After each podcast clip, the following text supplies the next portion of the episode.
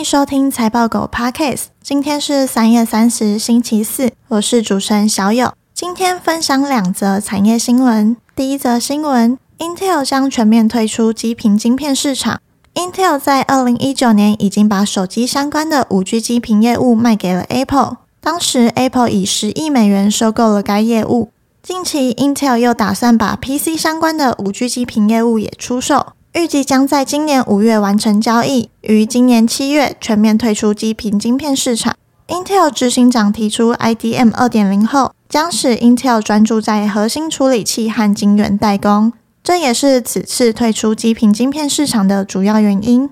过去 PC 品牌戴尔、HP 搭载的基频模组 IDM 由 Intel 一条龙服务，未来 Intel 退出 PC 基频晶片市场后，品牌厂可能会把晶片订单转移到高通，这将迫使他们委外发包。目前委外发包的竞争对手包括红海、深圳广和通、上海怡远通信。不过，由于品牌厂现阶段积极减少中国制造比重，因此 IDM 的委外发包可能会流向台湾的红海。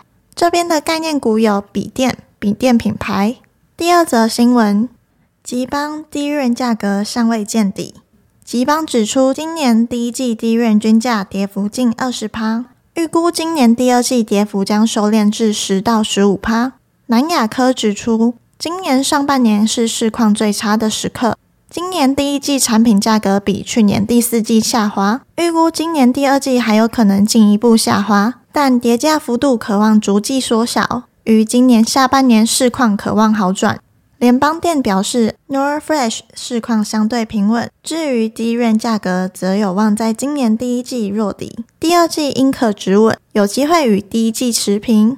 目前 PC DRAM 库存约有九到十三周，原厂已减产，部分 PC OEM 厂可能提升采购量，但是能否减轻供应端高库存压力，尚待观察。Server DRAM 受到 OEM 及云端服务供应商调降伺服器需求影响，原厂提升产能利用率对价格止跌效果有限。Graphics DRAM 需求无明显刺激。三星将结束 GDDR6 八 GB 产品生命周期，未来仅剩 SK 海力士供应，有望减缓价格波动剧烈程度。由于今年下半年需求复苏状况仍不确定低润价格尚未见底。在目前原厂库存水位仍高的情况下，后续合约价才有可能反转，前提是有更大规模的减产发生。这边的概念股有 DRAM、记忆体。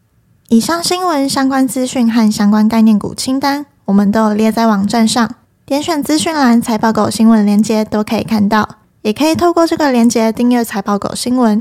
我们每天会帮你整理产业动态和最新消息，寄到你的信箱。